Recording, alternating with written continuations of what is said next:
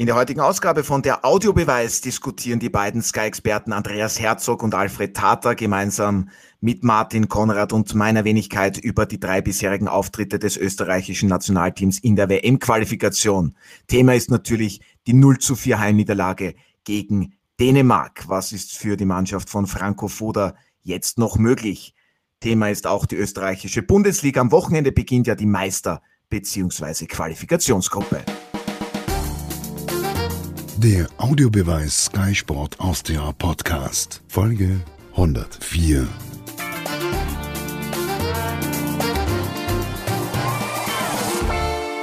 Ich begrüße Sie recht herzlich zu einer neuen Ausgabe von der Audiobeweis auf Sky Sport Austria. Ein herzliches Hallo auch gleich an die heutige Gesprächsrunde. Die findet nämlich statt mit den beiden Sky-Experten Alfred Tata und Andreas Herzog. Grüß euch.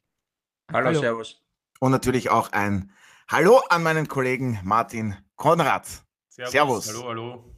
Ja, Andi, gestern gab es leider für das österreichische Nationalteam gegen Dänemark in der WM-Qualifikation eine deutliche 0 zu 4 Heimniederlage. Was war da vor allem von der 58. bis zur 74. Minute los? Was hat man da alles falsch gemacht? Denn da musste man ja die vier Gegentreffer hinnehmen. Ja, dann natürlich die, die Dänen ihre unglaubliche Effizienz gezeigt. Sie sind jetzt eine Mannschaft, die jetzt nicht über 90 Minuten einen, einen hochattraktiven Fußballspiel mit viel Risiko, aber auch das Spiel davor gesehen. In Israel, da haben sie 2-0 gewonnen. Das war jetzt nicht so, äh, im Endeffekt war es ein klarer Sieg, weil sie einfach nie äh, große Torchancen des Gegners zulassen. Aber im Endeffekt ist jetzt eine Mannschaft, wo man gestern gesehen hat, vor allem in der zweiten Halbzeit, warum sie die Nummer 2, 12 in der Welt, äh, Weltrangliste sind, warum sie so wenig Gegentore kriegen und dass sie halt in der Offensive dann, wenn sie Möglichkeiten haben, schlagen sie eiskalt zu. Und das ist äh, ein richtiges Qualitätsmerkmal, auch wenn ich, wie ich schon vorher gesagt habe, der Meinung bin, dass sie jetzt nicht eine Mannschaft sind, die 90 Minuten da äh, einen Fußball vom Feinsten spielen. Ja, Alfred, wie fällt deine Analyse zum gestrigen Spiel aus? Naja, die erste Halbzeit war aus meiner Sicht akzeptabel bis sogar gut. Das größte Problem, das sich in der ersten Hälfte aus meiner Sicht ergeben hat, war, dass die guten Ansätze keine Fortsetzungsaktion hatten. Also wenn also ein Angriff zum Beispiel über Leiner gegangen ist, dann war nach vorne für ihn keine Möglichkeit, den Ball weiterzuspielen, speziell in den Rücken der Verteidigung, weil einfach niemand in diese Räume vorgedrungen ist. Also im offensiven Bereich, erste Hälfte waren gute Ansätze mit sehr gutem Spiel in die Tiefe mit prallen lassen, aber das Spiel zum dritten hat überhaupt nicht funktioniert, weil ich den Eindruck hatte, dass die Spieler gar nicht wissen, was ein Rückraum der Verteidigung ist. Keiner ist da reingesprintet. Das haben die Dänen im Gegenzug völlig anders gemacht. Das ist eigentlich ihr tägliches Brot. Dieses in die Tiefe hinter die Verteidigung zu kommen und dort dann noch die Tore zu erzielen. Und so ist es in der zweiten Hälfte auch geschehen. Unsere Achillesferse war ganz klar der Rückraum. Der Andi hat recht, es war nicht besonders kreativ. Es war genau die, diese Lösungen, die es äh, braucht, wenn man eine Verteidigung aushebeln will, dass man eben den Rücken der Verteidigung sucht und mit Pässen in Tiefe operiert. Summa summarum. Ähm, erste Halbzeit noch einmal war im Großen und Ganzen akzeptabel, aber prinzipiell so wie das gestern sich dargestellt hat, war das ein herber Rückschlag überhaupt für unser Nationalteam, weil da gibt es noch einige Baustellen und über die, die werden wir sprechen müssen. Ja, definitiv. Ich möchte noch Martin einbinden. Warum hat man in der Offensive keine Lösungen gefunden? Ich weiß schon, die Dänen verteidigen unglaublich kompakt und diszipliniert. Sie waren da erwartet harte Gegner, sage ich jetzt einmal. Aber die Dänen haben das dann auch unglaublich effizient in der Offensive umgesetzt. Ja, ich finde, mit dem 1 zu 0 war das Spiel entschieden, weil wenn die Dänen etwas wirklich beherrschen, dann ist es äh, die Möglichkeit, aus Fehlern des Gegners Kapital zu schlagen. Und das ist ja dann auch passiert. Ähm, das können die auch hervorragend. Der Andi hat schon sehr viel angesprochen. Die Defensive ist ein Bollwerk.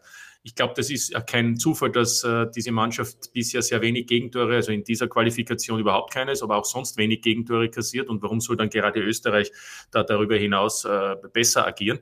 Ähm, ich sehe diesen Lehrgang insgesamt äh, zweigeteilt. Ich finde, die ersten beiden Spiele waren okay, vier Punkte. Natürlich sollte man, wenn man in Schottland zweimal führt, auch gewinnen. Aber ich war dann der Meinung, diese Kritik, die es da gegeben hat, habe ich eher für weniger gerechtfertigt gehalten, weil ich der Meinung war, die Mannschaft äh, hat Qualität und die Mannschaft, und das ist ja das Entscheidende in einer Quali, es geht nur um die Ergebnisse und um nichts anderes, dass diese Mannschaft weiter ist. Die erste Hälfte, auch das hat der Alfred gesagt, finde ich, war auch gegen Dänemark äh, durchaus im Bereich des, des, des des, des Möglichen und ich finde, das war relativ auf Augenhöhe mit Vorteilen zwar für Dänemark, aber das war okay. Aber mit diesem Gegentor war die Mannschaft gezwungen, etwas zu unternehmen, was sie nicht kann. Und wenn der Alfred sagt, wir müssen über die Details reden, dann sollten wir das auch, weil da gibt es, glaube ich, schon einige Punkte, die auch beweisen, warum es vielleicht für diese Nationalmannschaft äh, doch nicht so gut läuft, wie es viele erwarten. Weil für mich ist es eben nicht die beste Nationalmannschaft aller Zeiten. Ja, Andi, es hat Ausfälle von Hinteregger, Leimer, Arnautovic und auch Kapitän Baumgartlinger gegeben. Macht man sich zu leicht, wenn man dann über das Fehlen von diesen Spielern spricht? Dazu fällt ja auch noch Grilic gesperrt. Lina, der ist vorzeitig nach Freiburg zurückgereist. Äh, ist die, die, die Qualität in der Breite dann vielleicht nicht so gegeben, wie viele sich das erhofft haben? Ich glaube schon, dass wir eine, eine Mannschaft haben mit einer Qualität, die wir schon sehr, sehr lange nicht gehabt haben.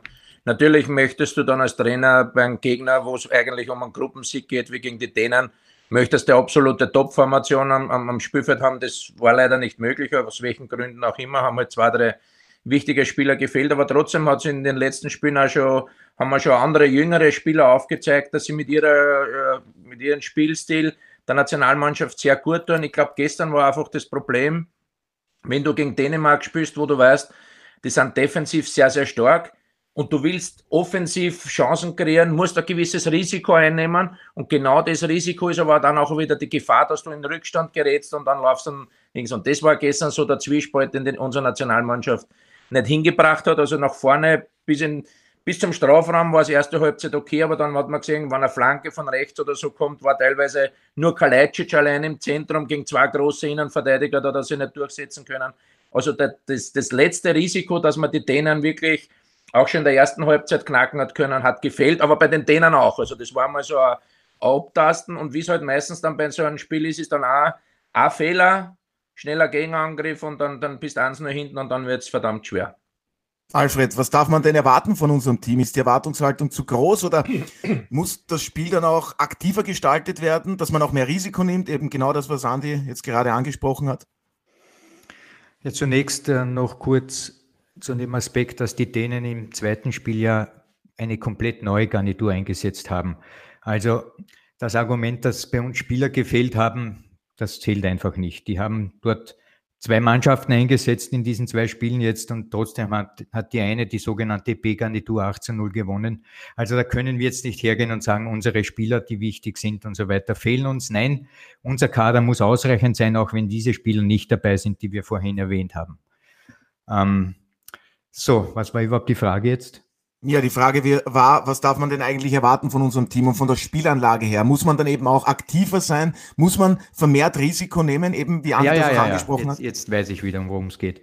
Also erstens, wir haben jetzt ein paar Mal in diesem Gespräch mittlerweile den Begriff Kreativität äh, verwendet, den wir den, den, den Dänen mehr oder weniger absprechen, weil sie nicht kreativ agieren, sondern im Sinne von schnörkellos, klar, mit einem Plan, also wo nichts den Zufall überlassen ist. Dann schaue ich in unser Team hinein.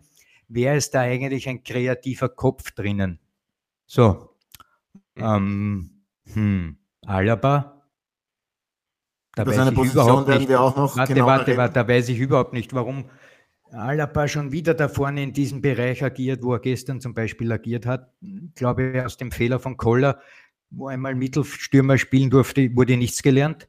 Also Alaba ist einmal kein kreativer Kopf. Im Gegenteil, ich finde, dass er unser Offensivspiel in dieser vorderen Zone einfach hemmt. Ähm, Anatovic, der tut mit den Stäbchen jetzt gerade essen und ist also nicht bei uns. Der wäre ein kreativer Kopf. Ähm, darüber hinaus, Sabitzer funktioniert eigentlich nur in Leipzig. Im Nationalteam habe ich des Längeren jetzt nicht gesehen, dass er im Spiel den Stempel auftritt, auch mit Kreativität. Was ich sagen will, ist, Kreativität ist ein Schlagwort, das immer herangezogen wird, ohne dass man es mit einem gewissen Leben füllen kann, weil diese Art und Weise, wie kreative Spieler früher agiert haben, da nenne ich Herzog, da nenne ich äh, Hasil, da nenne ich äh, bei den Deutschen gibt's welche und bei den Holländern, das gibt's heute nicht mehr. Heute ist der Fußball passen, spielen, passen, spielen, passen, spielen. Und das wird schon im Nachwuchs so gelehrt. Deshalb, wir haben keine kreativen Köpfe mehr, die einmal Dinge machen können, die außerhalb des Erwartbaren sind.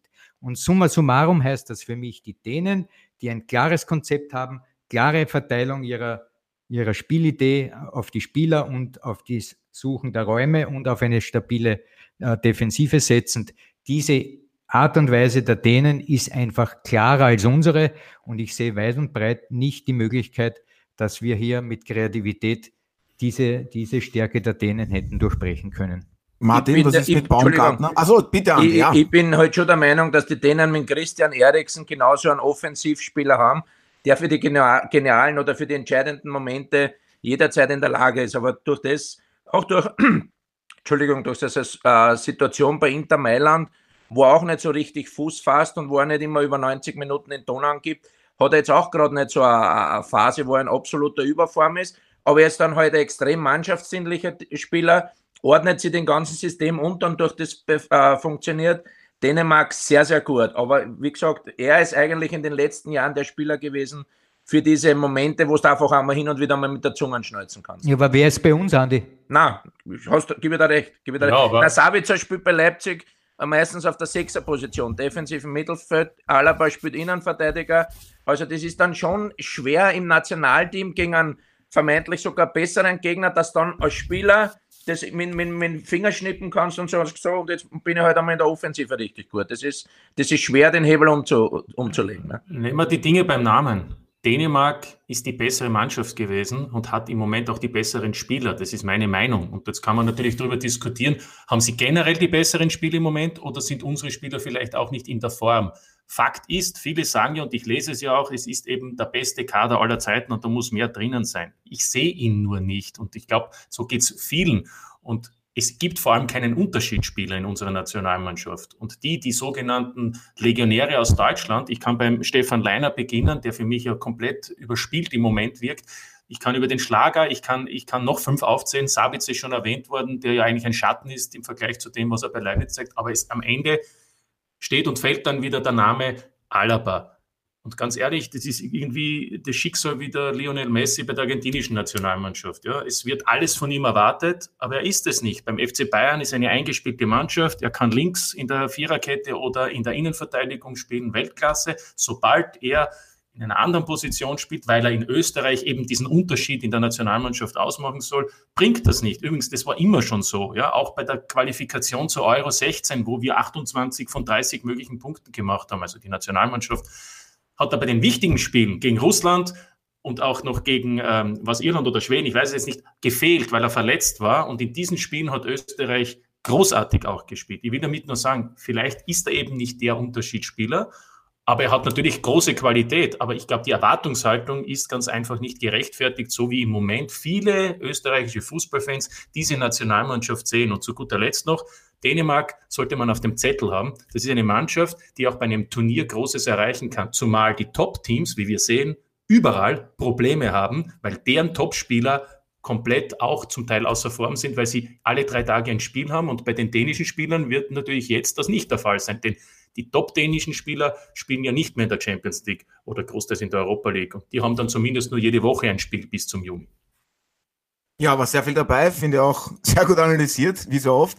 Und ich denke, wir alle haben hier die Dänen auf dem Zettel. Alfred, jetzt würde mich nur interessieren, wo ist denn die beste Position für David Alaba im Nationalteam? Ich meine, was da diskutiert wird und jetzt war er wieder links im Mittelfeld, jetzt wird wieder gesagt, gut, da hat er einfach zu wenig Akzente gesetzt und was ich auch noch erwähnen möchte, Baumgartner, ich weiß schon, der ist noch jung, der ist noch frisch im Nationalteam, aber der ist ja bis jetzt eigentlich so die beste Offensivkraft, oder?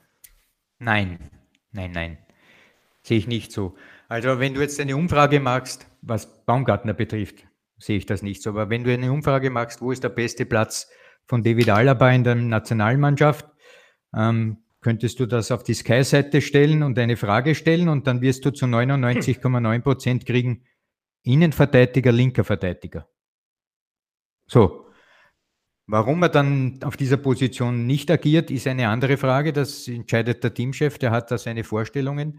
Ich habe das schon vor Jahren einmal gesagt und wurde dann natürlich auch von ihm in gewisser Weise ähm, bloßgestellt mit, mit dem Hinweis, äh, wer ist das überhaupt, was redet der? Also das war schon 2017, 2016 so, dass ich das richtig eingeschätzt habe. Aber bitte, es ist so, jeder Trainer hat ähm, seine eigene Art zu kochen. In diesem Fall sind es halt keine Hauben, die man dafür bekommt. Ähm, und Baumgartner muss ich jetzt auch noch erwähnen und da erwähne ich auch Grillitsch und da gibt es noch ein paar andere. Wir müssen endlich aufhören zu glauben, nur wenn diese Spieler in der deutschen Bundesliga spielen, dass sie damit ein Riesenformat haben. Das ist ein Unsinn. Die deutsche Bundesliga ist eine schöne Liga, eine gute Liga, aber dass diese Spieler bei ihren Vereinen oder sogar bei Top-Vereinen, so ähnlich wie es eben Alaba ist bei Bayern oder Sabitzer bei ähm, Leipzig, diesen Teams dort den Stempel aufdrücken und eigentlich das Um und Auf sind in diesen Mannschaften, das ist nicht der Fall. Sie sind aufgrund der Globalisierung des Fußballs einfach dabei. Gut, Andi, du kennst Baumgartner sehr gut. Was ist deine Meinung über ihn? Und was ich auch gerne ansprechen würde, wie siehst du das mit den frischen Kräften? Denn der dänische Nationalteamtrainer Julmen hat dann schon gesagt, naja, ich habe mir Vorteile ausgerechnet, zweite Spielhälfte, weil die Österreicher, die haben wenig gewechselt in diesen sieben Tagen und drei Spiele, die sind ja doch recht hart. Also da hat es ja nur zwei neue in der Startformation gegeben gestern. Ja, durch, wenn man sich dann die zweite Halbzeit anschaut, ist natürlich die Idee oder der die, die, Hoffnung des dänischen Trainers von Julmann komplett aufgegangen. Die, Dänen waren zweite Halbzeit frischer, haben dann die entscheidenden Momente für sich nutzen können. Und wir haben dann nicht mehr richtig dagegenhalten können, wobei ich als Spieler auch oft in einer Situation war, wenn du zwei nur hinten bist und du, du willst, willst und das schaut dann aber so aus, wie du willst gar nicht, aber im Endeffekt kannst du dann gar nicht mehr diese Qualität haben. Das ist eine ganz eine, eine schwierige Situation, dann kriegst du das dritte und vierte Tor. Und das zeigt dann halt, dass die Mannschaft in den letzten Jahren schon gut war, sie hat sich gut entwickelt aber zu einer absoluten Top-Mannschaft fehlt dann eben diese Reaktion wie gestern in der zweiten Halbzeit, dass man sagt, okay, wir haben jetzt ein Gegentor gekriegt, wir müssen uns zuerst einmal fangen und dann müssen wir schauen, dass wir das Spiel wieder kontrollieren und dass wir dann vielleicht noch einen Ausgleich erzielen können. Aber da haben wir gesehen, dass die, dass die meisten Spieler noch nicht so weit sind und da gehört auch ein Baumgartner dazu, ein Kalajdzic. Natürlich müssen wir alle happy sein, dass da jetzt junge Spieler schon langsam äh, für Furore sorgen. Aber man kann jetzt nicht jedes Spiel erwarten, dass genau diese Spieler dann den Unterschied ausmachen, weil da haben wir halt schon bei, in Braithwaite, der spielt bei, bei Barcelona, der Eriksen spielt bei Inter Mailand und die haben schon ein paar Jahre internationaler Erfahrung oh, hinter sich. Die haben schon Endrunden und, und das sind schon Erfahrungen, die für einen Spieler extrem wichtig sind. Nicht? Und bezüglich Alaba möchte ich sagen, es ist für einen Teamchef immer schwer, wenn, wenn, wenn eigentlich in der Nationalmannschaft der, der Leader, der beste Spieler im Verein auf einer anderen Position spielt. In der die Ukraine, der Shevchenko, das gleiche Sinchenko spielt bei Manchester City als linker Verteidiger. In der Ukraine spielt er im zentralen Mittelfeld oder sogar im offensiveren Mittelfeld. Also es ist immer die Idee des Teamchefs, wie er das versucht umzusetzen. Natürlich, wenn es dann nicht gut geht, ist bist Kritik ausgesetzt. Und ich bin trotzdem der Meinung, wenn ein Spieler Woche für Woche eine andere Position spielt, oder Innenverteidiger oder Außenverteidiger, und dann spielst du im offensiven Mittelfeld, im zentralen Mittelfeld, wo du von allen Seiten Druck kriegst und das Spiel ganz anderes äh, Dynamik hat, ist für denjenigen Spieler dann schwer, seine Leistung zu bringen. Und das musst du das Trainer abwägen, ob dir das dann hilft oder nicht. Und gestern ist leider nicht aufgegangen.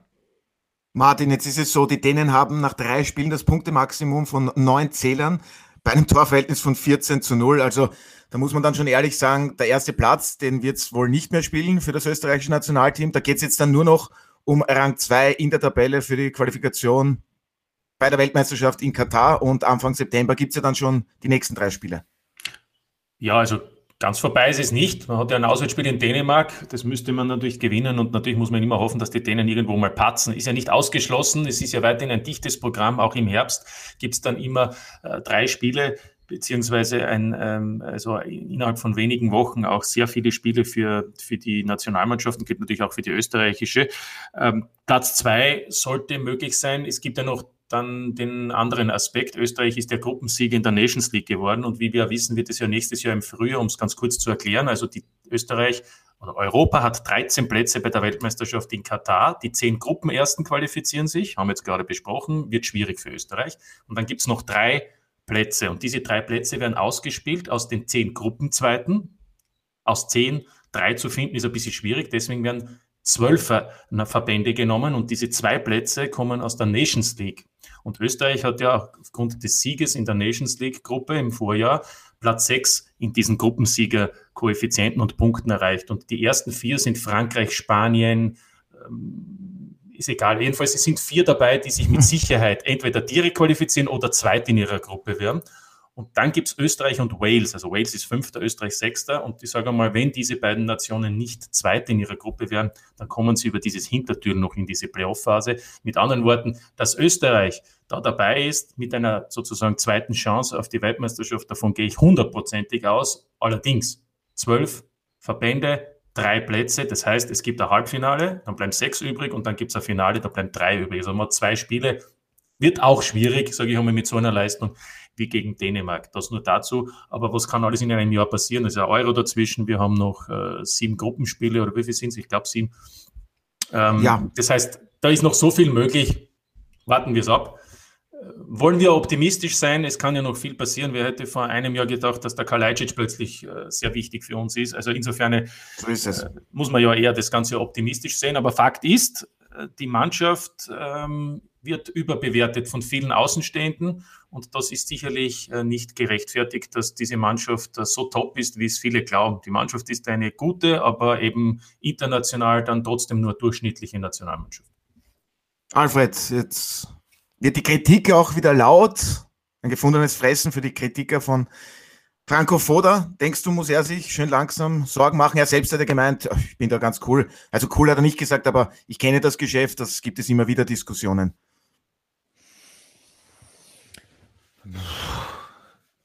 Franco Foda, glaube ich, hat heute schon äh, in einer Pressekonferenz gesagt, dass er einige Dinge überdenken muss. Ja? Und das heißt also, aus meiner Sicht hat er eingesehen, dass vielleicht gewisse Positionen in dieser Art und Weise nicht besetzt werden sollten, aber vielleicht noch wichtiger, die Art und Weise, wie man, wie man selbst Fußball spielen will, vielleicht überdenkt. Also da gibt es eine breite Palette an Möglichkeiten, was man verändern könnte. Jetzt kurz vor der Euro einen Teamchef zu wechseln, wäre ein lächerlicher, lächerlicher Akt. Das ist ein völlig absurd.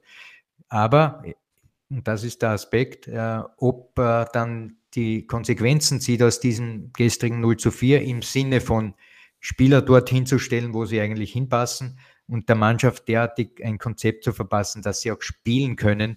Das ist jetzt eigentlich die Hauptaufgabe für diese Europameisterschaft, die kommt. Und dann wird man sehen, wie man dort abschneiden wird. Also eine Teamchef-Diskussion vor der Euro in drei Monaten oder in zweieinhalb Monaten oder das ist lächerlich. Ja, Andi, wollte ich auch gar nicht sagen, aber ja, Kritiker, Kritiker gibt es immer. Andi, Franco Foda hat eben gemeint, wir müssen einige Dinge verändern, korrigieren. Was genau kann er damit meinen? Was aus deiner Sicht muss da korrigiert werden? Eben auch die Spielweise zum Teil? Ja, ich glaube, der Freddy hat schon, hat schon angesprochen. Du musst natürlich als Trainer jetzt einmal das Spiel hernehmen, wo du, wo du am meisten draus nehmen kannst. Wenn du gewinnst, ist natürlich alles schön, ist alles positiv und da vergisst man oft den einen oder anderen wichtigen Aspekt. Jetzt gestern war es einmal vor allem die zweite Halbzeit ein richtiger Augenöffner, weil bei der Europameisterschaft äh, werden wir noch ein Schippen drauflegen müssen und dann musst du als Trainer eben diese Entscheidungen treffen, wie eben der Freddy gesagt hat, Spieler auf die Positionen bringen, wo sie einfach für, für ihre einzelne Qualität besser sind, wo sie dann zwangsläufig auch der Mannschaft helfen können. Die andere Geschichte ist das, wenn man schaut, dass halt äh, bei Gladbach, Leiner, Ulmer bei Red Bull Salzburg, Schlager bei Wolfsburg, Savitzer bei Leipzig, die sind halt schon ein bisschen einen anderen Spielstil gewohnt, mit viel Pressing, mit Gegenpressing hin und her. Und da muss halt die Mannschaft alle auf einen, einen einheitlichen Nenner bringen, dass sie wissen, was sie zu tun haben. Und das war gestern leider nicht der Fall. Ja, das wird dann natürlich keine einfache Aufgabe. Die EM steht dann auch schon vor der Tür. Also es geht ohnehin Schlag auf Schlag, auch was das Nationalteam betrifft. Da hoffen wir natürlich dann in Zukunft auf bessere Ergebnisse. So, sprechen wir jetzt über die österreichische Bundesliga. Was wollte der Alfred sagen? Oh. Ich habe Luft geholt und wollte noch einen kleinen Aspekt noch erwähnen. Ich bin gespannt, ob es wirklich ein kleiner Aspekt bleibt. Es, kleiner, bitte, es sind zwei Aspekte. Das eine, dich darum. Der eine Aspekt ist natürlich die Torhüter-Sache, die ja auch äh, momentan problematisch ist. Haben wir ein Torhüter-Problem?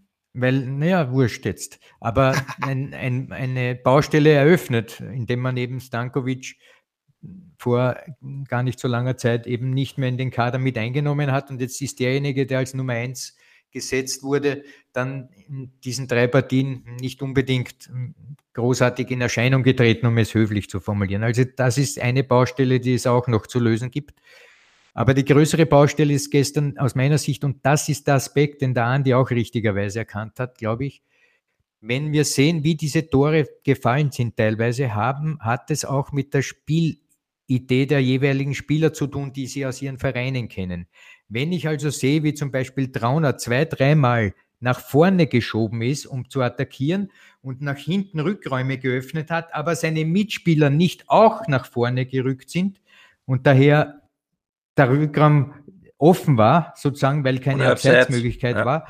Das heißt also, dieses nach vorwärts verteidigen, das Trauner hat, hat den Dragovic nicht.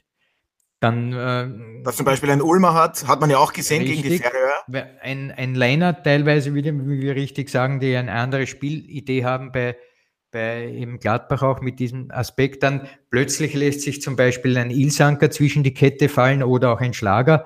Also irgendwie, ich glaube, der Hauptaspekt, und wir haben vorhin lange philosophiert über Spieler und so weiter, der Hauptaspekt ist, ich möchte ein klares Konzept haben, dass auch alle wissen, was zu tun ist. Wenn der Trauner das eine macht und Dragovic das andere und der Ilsank das dritte und der Ulmers vierte und der Kalajdzic ist kein Spieler, mit dem man Pressing spielen kann, nebenbei gesagt, weil das schaut nur tollpatschig aus, wenn er absammeln geht. Also dieses Gesamtbild ist, wenn der Enrico Caruso Stimmbruch hat. ein, toller, ein toller Vergleich. Also, ja. um es zusammenzufassen, das österreichische Nationalteam, die Spieler, der Teamcoach, die müssen da einfach einen gemeinsamen. Genau, das hat der Josef Hickersberger immer schon gesagt, nicht die Besten müssen in der Nationalmannschaft sein, sondern die Richtigen. Und das ist eben entscheidend für so eine kurze Phase, wo man sich trifft.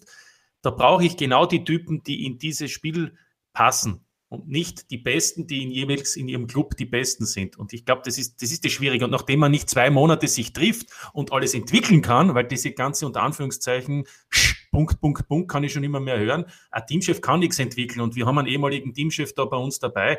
Was soll der bitte in zehn Tagen bei drei Spielen machen? Jetzt noch bei drei Spielen ist überhaupt ja, ja, es ist undenkbar. Das heißt, ich kann nur schauen, dass ich die richtigen habe, die sich gut verstehen die wissen, wie sie sich bei Standards zu verhalten haben. Und ansonsten, bitte, Andi, korrigier mich. Was willst du bitte machen in zehn Nein, es ist, ich meine, das erste Spiel war ja schon am Mittwoch. Wenn ich jetzt dran denken würde, ich bin israelischer Nationaltrainer, meine Spieler spielen in England und in Schottland am Sonntag am, am Abend, kommt mein Spieler am Montag am Abend, Dienstag ist das einzige Training, Abschlusstraining, das ist für den ein Regenerationstraining, ist Abschlusstraining, muss ein bisschen was tagt, also du hast fast keine Möglichkeiten. Ich weiß jetzt nicht, ob das jetzt nur aufgrund des engen Terminkalenders ist, dass man da drei Spiele hat.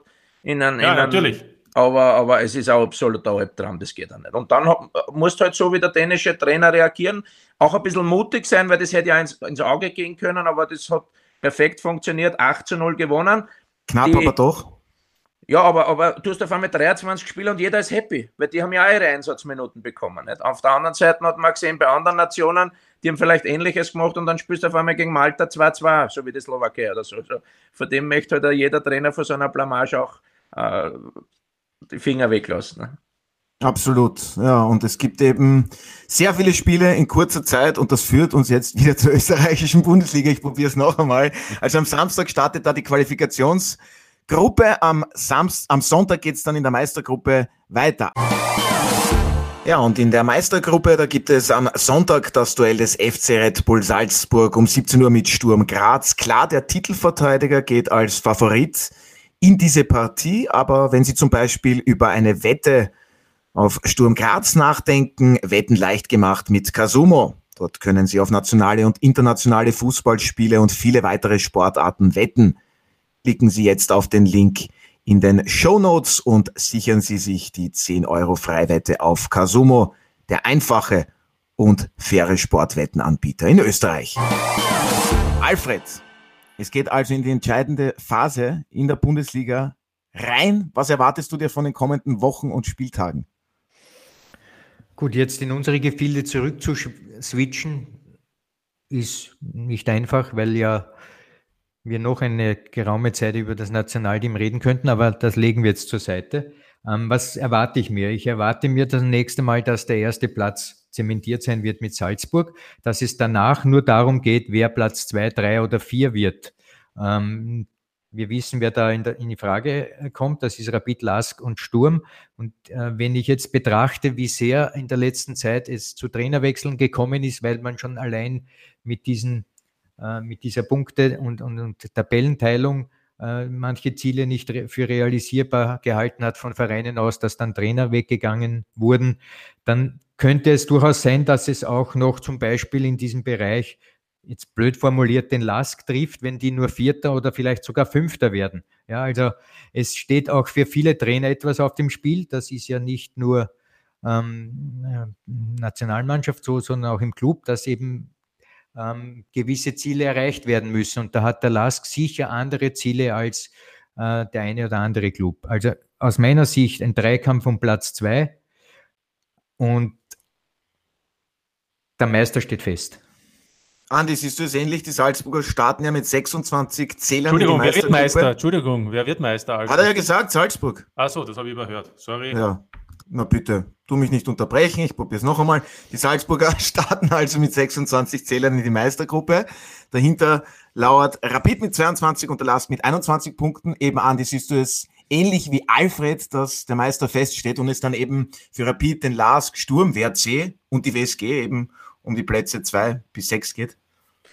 Ja, normalerweise schon, aber hm, es, es ist halt jetzt vier Punkte, sind auch schnell einmal verspielt. Also es geht drauf, es kommt schon darauf an, wer jetzt einen sehr, sehr guten Start in die, in die Meisterrunde schafft. Wenn die Salzburger da die ersten zwei, drei Spiele wieder gewinnen, dann wird es sich schon langsam einmal entschieden haben. Aber man hat auch gesehen in den, in, in, im Grunddurchgang, dass die Salzburger heuer Phasen gehabt haben oder Spiele gehabt haben, wo sie nicht so gut drauf waren. Und wenn das dann eben diese entscheidenden Schnittpartien sind gegen Last, gegen Rapid oder so, dann könnten die vielleicht noch einmal äh, äh, drankommen. Aber auf der anderen Seite glaube ich auch nicht, so wie man es bis jetzt gesehen hat, dass Rapid oder Lask so gefestigt sind, dass die jetzt auf einmal einen, einen, Durchmarsch machen und auch alle Spiele gewinnen. Also die Wahrscheinlichkeit, dass wieder Salzburg Meister wird, ist, ist schon relativ hoch. ja, diese Meinung habt ihr beiden nicht exklusiv. Ich denke, Martin sitzt dann ebenso. Was ist für den WRC, für Sturm, was ist für die Überraschungsmannschaft, die WSG Swarovski Tirol, noch möglich? Martin. Gut, jetzt darf ich reden. Jetzt darfst ähm, Salzburg wollte ich nur noch sagen, ich glaube, die ersten drei Runden werden gleich zeigen, ob das passiert, was der Andi gemeint hat. Man spielt zu Hause gegen Sturm, dann in Wien gegen Rapid und dann zu Hause gegen den Lask. Da kann es entschieden sein oder aber eben, es bleibt spannend, wenn die Salzburger in diesen drei Spielen nicht voll punkten sollten. Für den Rest äh, ist einiges möglich. Also ich sage so, Wartens hat die Hälfte der Punkte gegen die Teams aus den äh, Top 6 gemacht, also gegen jene Teams, die man jetzt auch in der Meistergruppe äh, bespielen wird. Natürlich startet man aus einer schlechteren Position, weil die Wartener im Moment äh, mit 15 Zählern auf der sechsten Position sind. Aber man hat Chancen, sage ich einmal, Fünfter zu werden, auf alle Fälle. Und äh, damit würde man ja schon auch eine Chance auf einen Europacup-Platz haben. Beim WAC ist die Frage, äh, ob sich die Mannschaft ähm, finden kann. Ich finde, der Ausfall von Sprankler wird, wird äh, dieser Mannschaft nicht so gut tun. Leitgeb ist auch nicht in hundertprozentiger Form. Ich glaube, da fehlt ein zentraler defensiver Spieler.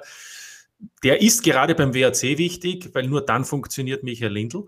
Und deshalb ähm, muss man da, glaube ich, vorsichtig sein, wie sich das ähm, auch entwickeln wird. Und hast du mich zu sonst noch einem Club gefragt? Nein, du bist eigentlich alle durchgegangen. Die beiden, weil die anderen drei, sage ich einmal, haben, eine Chance äh, unter Umständen auf die Vizemeisterschaft, wobei ich schon sage, dass ich glaube, dass Rapid und der Lask da wirklich um, um, diese Position mitspielen. Wie gesagt, vielleicht auch mehr, aber in erster Linie um Platz zwei, um diesen zweiten Champions League Platz. Bei Sturm muss ich sagen, ich glaube, die Mannschaft ist äh, über den Erwartungen und alles, was eben dann bedeutet, ein Europacup-Platz oder zumindest die Qualifikation für einen Europacup-Platz, in dem Fall für die Conference League, Platz vier wird es zum Beispiel, äh, dann ist es schon ist das schon eine, eine sehr gute erste Saison nach diesem totalen Umbruch. Andi, weil mich das Freunde gefragt haben und ich frage dich das jetzt brav, aber nicht nur, weil der 1. April ist, sondern schon eine ernst gemeinte Frage. Kannst du es ausschließen, dass du nächste Saison Cheftrainer beim WRC bist, sein wirst? Ausschließen, ich meine, ich würde jetzt, würd jetzt nichts ausschließen, aber ich habe vor zwei, drei Jahren einmal ein Gespräch gehabt mit dem WRC, da habe ich abgesagt und ich denke, dass jetzt auch sich da anders orientieren werden, das ist ganz klar. Also es hat keine Gespräche gegeben? Jetzt nicht, ne?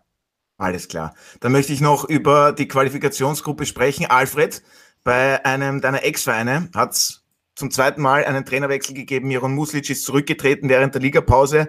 Sein Co-Trainer Andy Heraf ist jetzt interimistisch. Cheftrainer bis Saisonende. Das hat der Verein bekannt gegeben. Wie siehst du dort die Situation? Puh, naja, gut. Eines ist einmal klar.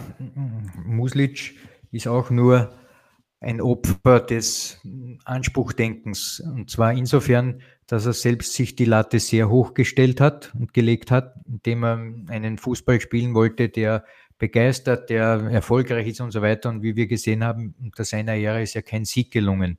Daher, Zehn also, Spielen, ja. das ist äh, eigentlich ein völlig normaler Vorgang, dass dann ein Verein sagt, dass man neue Wege gehen will. Interessant ist, dass man diesen neuen Weg mit Andi Herauf geht, der ja schon einmal in Unfrieden unter Anführungszeichen dort ausgeschieden ist, wie noch äh, Trainer Baumgartner dort war. Also relativ interessante Personalie. Mehr möchte ich dazu nicht sagen, weil wir ja jetzt überhaupt keinen Hinweis darauf haben, wie es da der Andi anlegen möchte. Das ist sicherlich eine, eine sehr schwierige Situation auch für ihn. Aber, und das ist das Aber, es gibt ja noch die Admira und es gibt noch ein paar andere, weil ich glaube, dass die Qualifikationsgruppe interessanter wird im Großen und Ganzen. Äh, und zwar aus zwei Aspekten. Wer eben den letzten Platz belegt, da ist, da ist wirklich Hinz und Kunst dabei aus meiner Sicht. Und wer sich dann noch für dieses Playoff qualifiziert, letztlich gegen den äh, Platzierten in der Meistergruppe. Also es ist für mich die Qualifikationsgruppe eigentlich interessanter. Andi, wie siehst du da den Kampf gegen den Abstieg? Geht es für alle sechs Teams eben gegen den Abstieg oder sagst du, die Hartberger, ja, die sehe ich jetzt klar mal als Favoriten, dass sie da Erster werden und dann ist ja auch nicht so uninteressant die Situation bei der Wiener Austria. Wie geht's da mit Peter Stöger weiter? Das weiß man ja auch nicht. Ja, es ist, es ist wie in der Meisterrunde. Du musst natürlich gleich einen, Rhythmus finden und musst die Punkte einfahren. Ich meine, wenn die Hartberger die ersten zwei Spiele gewinnen oder die Austria, spielen sie eben um den siebten Platz mit und sind da die Favoriten. Aber jetzt stell dir mal vor, du holst aus den ersten drei, vier Runden nur einen Punkt, verlierst jetzt gegen den letzten oder irgendwas, auf einmal bist du nur mehr drei Punkte vor denen. Dann kann alles noch einmal eng werden. Aber für mich war einfach der, in der Situation der beste Schachzug von Alltag, dass sie in Damir Kanadi zurückgeholt haben das hat er jetzt schon eindrucksvoll bewiesen, dass er der Mannschaft wieder eine gewisse Stabilität gibt. Wir haben schon wieder äh, viele Punkte geholt und durch das glaube ich, dass die Altacher mit dem Abstieg nichts zu tun haben werden. Ich glaube, dass Admira und Ried, wer da die Nerven besser im Griff hat und vor allem wer weniger Fehler macht. Da geht es ja um Mannschaften, die in der ganzen Saison sehr, sehr viele Fehler gemacht haben. Wer da die Fehler abstellen kann, der entscheidet und wird schaffen. Ja, es hat sich auch was getan eben bei den Vereinen, bei der Admira, Felix Magath, da gibt's ja eben die Zusammenarbeit auch aufgrund der Corona-Pandemie beendet. Möckel wird bei den Altachern nicht verlängert, Martin, und dann hat's eben diesen Trainerwechsel gegeben bei der SV Ried, wobei man sagen muss, Miron Muslic, der ist eben zurückgetreten. Genau. Ja, wie beurteilst du eben dann die Qualifikationsgruppe, diesen Kampf gegen den Abstieg? Welche Teams siehst du da? Die ich glaube, ich glaube, es sind drei Teams, drei Teams, die äh, gegen den letzten Platz spielen. Das ist ja noch nicht äh, damit auch gesagt, dass der letzte absteigt. Wir haben ja schon mehrfach in diesem Podcast besprochen. Die Wahrscheinlichkeit ist recht groß, dass es dann ein Relegationsduell gibt gegen eben einen aufstiegswilligen nicht Erst- oder Zweitplatzierten aus der zweiten Liga. Und ich glaube, dass äh, drei Mannschaften in diesem Kampf sind äh, gegen Platz 12. Das sind schon angesprochen Ried und die Admira. Aber ich sehe auch noch den SKN St. Pölten da dabei. Die Mannschaft übrigens nicht äh, reagiert hat, obwohl es da auch kritische Stimmen schon gegeben hat. Aber St. Pölten ist nur drei Punkte vor Admira, nur zwei vor Ried. Das heißt, ich glaube, dass die drei Mannschaften in erster Linie mit diesem zwölften und letzten Platz zu kämpfen haben. Hartberg hat sieben Punkte Vorsprung kann nach menschlichem Messen nichts passieren, weil selbst wenn man zwei, dreimal verliert, dann müssen ja alle anderen immer nur punkten. Das ist ja kaum möglich, weil man spielt ja auch gegeneinander. Also äh, wenn man zehnmal verliert, dann wird es so sein, aber das, warum sollte das so sein? Alltag haben wir schon besprochen, Aufwärtstrend und, und bei der Austria, äh, bei all den Unwägbarkeiten und Unsicherheiten, wie es dort weitergeht, Mannschaft trotzdem eine Grundqualität, damit man sich eben eher daran orientiert, dass man noch eine Chance auf einen Europacup-Platz hat. Ja, Alfred, ganz kurz noch die Situation der Hartberger und der Austria. Wie siehst du diese? Also von allen in der Qualifikationsgruppe habe ich den Eindruck, dass Hartberg am stabilsten dasteht. Also die werden sicherlich dabei sein im Bereich Platz 7, Platz 8. für dieses eine Playoff-Spiel. Also im Hartberg mache ich mir keine Sorgen, da bin ich total beim Martin. Die sind äh, stark genug aufgestellt, um hier Punkte zu holen. Bei der Austria ist es ein wenig anders, ja. Also ähm, es war schon so, dass man äh, im Herbst und jetzt auch äh, die Spiele im Frühjahr gesehen hat, dass es nicht rund ist, was dort passiert. Und äh, man hat immer wieder auch äh, darauf hingewiesen, dass man junge Spieler jetzt spielen lässt, die noch vorher bei der Akademie dabei waren. Ja, aber das interessiert in Wahrheit niemand, weil letztlich geht es hier um Profifußball und um die Punkte, die man dort holt. Und man ist im Prinzip eigentlich berechtigt nur in der Qualifikationsgruppe. Und es wird, und das möchte ich so wirklich beinhart sagen, es wird für die Austria ein harter, harter Kampf werden. Also ich kann mir nicht vorstellen, dass man sich nach vorne orientieren wird, siebter oder achter. Ich habe eher das Gefühl, dass die Austria nach, nach unten zu stellen sein wird. Andi, abschließend, wie hart wird es für die Austria in der Qualifikationsgruppe? Ja, ich glaube, dass, dass die Austria natürlich mit Abstand, ich meine, Druck hat ja jeder, weil keine Mannschaft will absteigen, das ist schon ganz logisch. Aber trotzdem ist die Austria in, in der Situation jetzt auch mit ihren Namen, mit ihrer Geschichte schon eine Mannschaft, wo, wo jeder ein bisschen äh, äh, in ein Spür erwartet, dass sie das Kommando vielleicht übernehmen, dass sie offensiver spielen müssen wie die anderen. Ob das jetzt ist Alltag, Ried oder Admira, wenn sie die 90 Minuten wo reinstehen und auf ihre ein, zwei Möglichkeiten warten, ist das alles okay. Bei der Austria hat man trotzdem auch noch, äh, jetzt selbst in der jetzigen Situation, immer den Anspruch, ja, aber sie müssen schon ein bisschen mehr machen. Die Austria steht für immer für einen, für einen guten Kombinationsfußball und das kann in dieser Situation das für den einen oder anderen Verein dann ein gewisser Vorteil sein, dass du einfach gegen die Austria leichter spielen kannst gegen, einen, gegen irgendeinen anderen Gegner, der sich auch nur hinten reinsteht. Wird auf jeden Fall eine sehr spannende Angelegenheit und am Samstag geht es dann eben mit der Qualifikationsgruppe und am Sonntag mit der Meistergruppe los. Dann sage ich vielen Dank an euch drei. Es hat wirklich Spaß gemacht, angeregte Diskussion. Wie immer, Alfred, morgen nicht vergessen, da gibst du brav deine Tipps ab und ich bin schon gespannt, wie diese ausfallen werden. Ähm, du bist am Sonntag, glaube ich, im Einsatz im Studio. Andi, du verbringst Ostern mit der Familie in Jawohl. Ruhe, du hast frei. Ja. ja. Und Martin. Sehr schön. Und der ja auch, so wie Alfred. Und Martin, wir zwei hackeln am Samstag und am Sonntag, wie sich das gehört, oder? So ist es. Österreichische Bundesliga. Was gibt Schöneres? Derzeit ja. eigentlich Eierbecken? Ja, ich, also, ich du bist du Experte. Du bist Experte. Alfred, du bist Experte. Ja, eh. Kennt, kennt ihr die Variante? Eierbecken, wo man das Ei auf, einen, auf eine Decke drapiert, drei, vier Meter weggeht und mit Schillingen drauf schießt. Ich kenne, ich kenne diese Version und weißt du, warum ich sie kenne? Weil sie Ernst vor einem Jahr erzählt hat. Alfred hat es mir, genau, er hat es mir schon einmal erzählt. Deswegen kenne ich. Andi, du nicht? Naja, ich weiß nicht. Die Möglichkeit. Kostet du nur so viel Schilling aufkommen, dass du Na, hörst, das ist ja klar. Also, okay, ich habe 30 Schilling aufkommen für das. Da hätte ich schon ein Problem.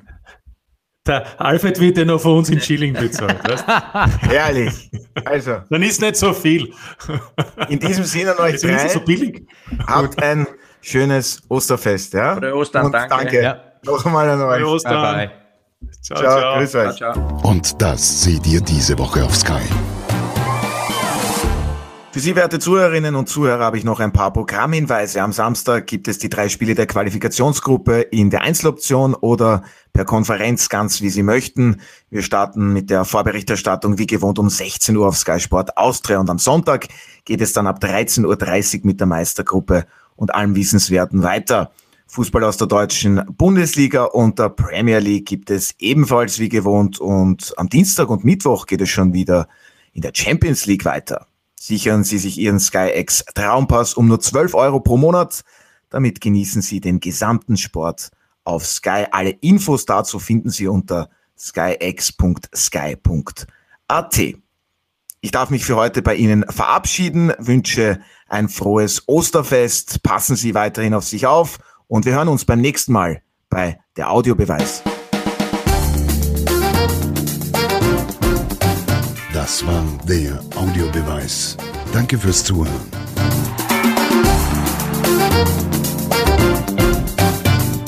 Hört auch das nächste Mal wieder rein.